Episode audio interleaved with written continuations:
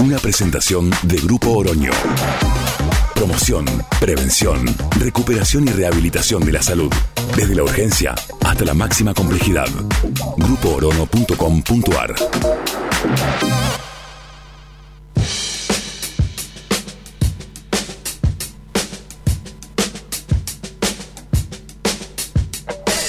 Cuando pasan 15 minutos después de las 2 pm hora argentina, llega esta presentación de Grupo Oroño en la que anteriormente entrevistamos al doctor Luciano Minini, médico especialista en mastología, director de unidad de mastología de Grupo Oroño, respecto de que la unidad de mastología de Grupo Oroño recibió la acreditación por parte de Sociedad Argentina de Mastología como unidad mastológica, un hecho trascendente que vuelve a marcar eh, el avance notorio, constante y total de Grupo Oroño. Hoy nos convoca eh, otro contenido, hoy vamos a recibir a una médica eh, vinculado al, esta entrevista vinculada al 25 de junio, Día de la Otorrinolaringología. Este contenido es presentado por Grupo Oroño. Ella es médica cirujana otorrinolaringóloga, especialista en otología, implante coclear, es una de las médicas coordinadoras de Unidad de Otorrinolaringología, una de las unidades especiales de Grupo Oroño. Recordamos que Grupo Oroño tiene sus oficinas en Córdoba 2227, como decíamos, para hablar acerca del Día de la Otorrinolaringología que se conmemoró el 25 de junio. Ella nos cuenta que luego de estar inmersa en el mundo de la medicina durante 30 años, puede decir con total claridad que su finalidad es ayudarnos a mejorar uno de los sentidos más importantes del ser humano como es la audición. Su objetivo principal es orientarnos para encontrar nuestra mejor solución. Es un placer recibir en el programa a la doctora Daniela Príncipe. Daniela, bienvenida a Viaje de Gracia. Soy Sergio Contemori. Hola Sergio, ¿cómo estás? Bueno, muchas gracias por la invitación y muchas gracias por la presentación. Bueno, eh, aunque gracias también a vos, por supuesto, eh, por dedicar estos minutos en un día lleno, intenso, como siempre, Daniela, y a través tuyo, a vos y, a tus colegas, feliz día eh, de la otorrinolaringología.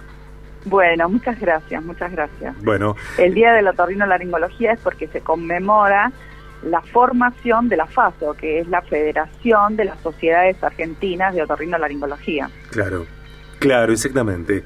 Eh, yo no tenía el dato preciso, gracias por eh, traerlo. Eh, antes de la primera pregunta, también vamos a contar que su página web tu página web es eh, doctoraprincipi.com, doctora la abreviatura, por eso DRA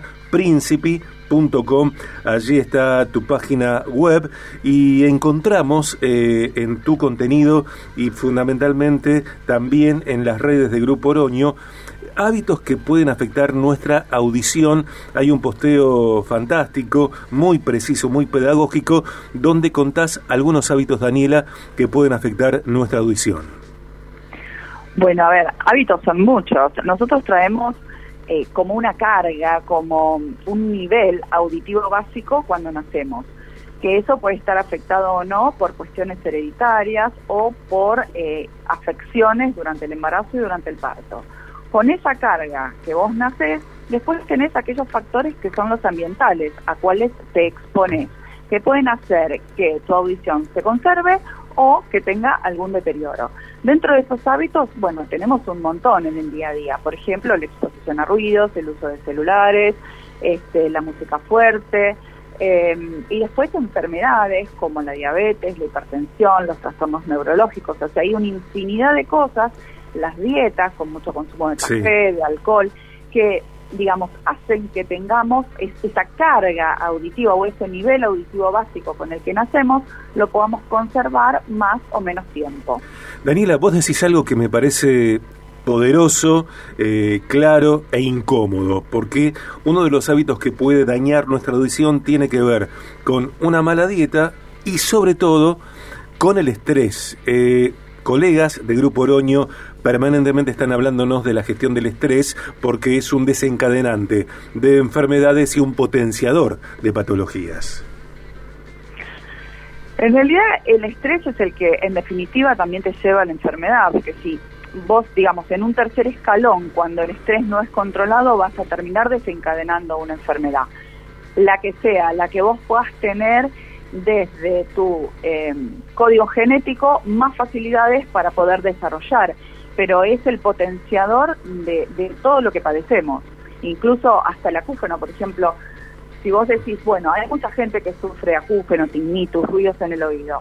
A ver, aproximadamente entre el 20 y el 25% de la población a cierta edad tiene acúfenos, pero solamente un pequeño porcentaje tiene un nivel de acúfeno mayor, ¿sí? Y eso tiene que ver con la forma en la que aceptás o mmm, manejás ese acúfeno, ¿sí? Entonces el estrés es un potenciador en todo lo que te pueda llegar a pasar. Estamos hablando con la doctora Daniela Príncipe en este contenido presentado, generado eh, por Grupo Oroño y sumamos a la conversación a quien es licenciada en Administración de Empresas, hoy participación especial en el programa. Aquí está Andrea Enjuto. Hola Daniela, te habla Andrea. Eh, yo tengo una pregunta media de, de mamá también, ¿no? Porque hablas de prevención y recuerdo que hacemos las autoemisiones del estudio apenas son bebés y después como que nunca más es algo que se controle o que te pregunte el pediatra. Eh, llega el tema del ingreso escolar y es como que está en la ronda y a veces se hace muy superficial. Eh, ¿Cómo ves eso? ¿Cada cuánto habría que, que controlar? Porque calculo que hay cosas que son eh, que es importante prevenir, ¿no? Detectar a tiempo. Hola, ¿cómo estás? Un placer. Eh, mira, por una cuestión de ley o de, reglamentación, tenemos las autoemisiones cuando el niño nace, que sí o sí hay que hacerlas, y el ingreso escolar también. Son dos filtros en donde nos permiten hacer detecciones, incluso niños que han nacido con autoemisiones normales, cuando llegan al ingreso escolar, se puede encontrar alguna pérdida de la audición o incluso pérdida de uno de los oídos que en ese transcurso de cinco, de cinco años se ha pasado por alto, ha surgido en algún momento y se ha pasado por alto. Entonces es muy importante que ese control escolar esté realizado de manera concienzuda, no de manera rápida, tipo screening, que los chicos pasan así como muy rápido y los evalúan y a veces se puede pasar por alto alguna pérdida de la audición que estaríamos a tiempo, por ejemplo. Uh -huh. me, me recuerdo un paciente que recientemente vi que tenía automisiones al nacimiento normal y en el control escolar le encontraron una detección de eh, una hipoacusia unilateral.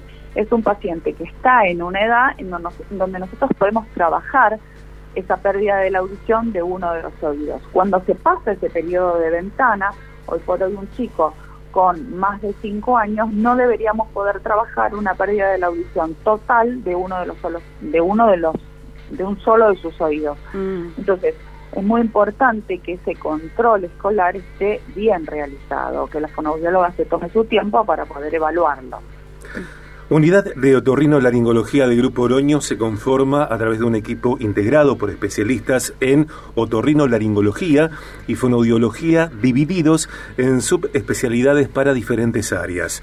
Esta unidad trabaja en forma conjunta para dar respuesta a toda la patología otorrino-laringología otorrino laringológica general y específica, el compromiso de esta unidad es brindar los últimos avances tecnológicos focalizándose en el cuidado de los pacientes, sosteniendo una conducta honesta y transparente.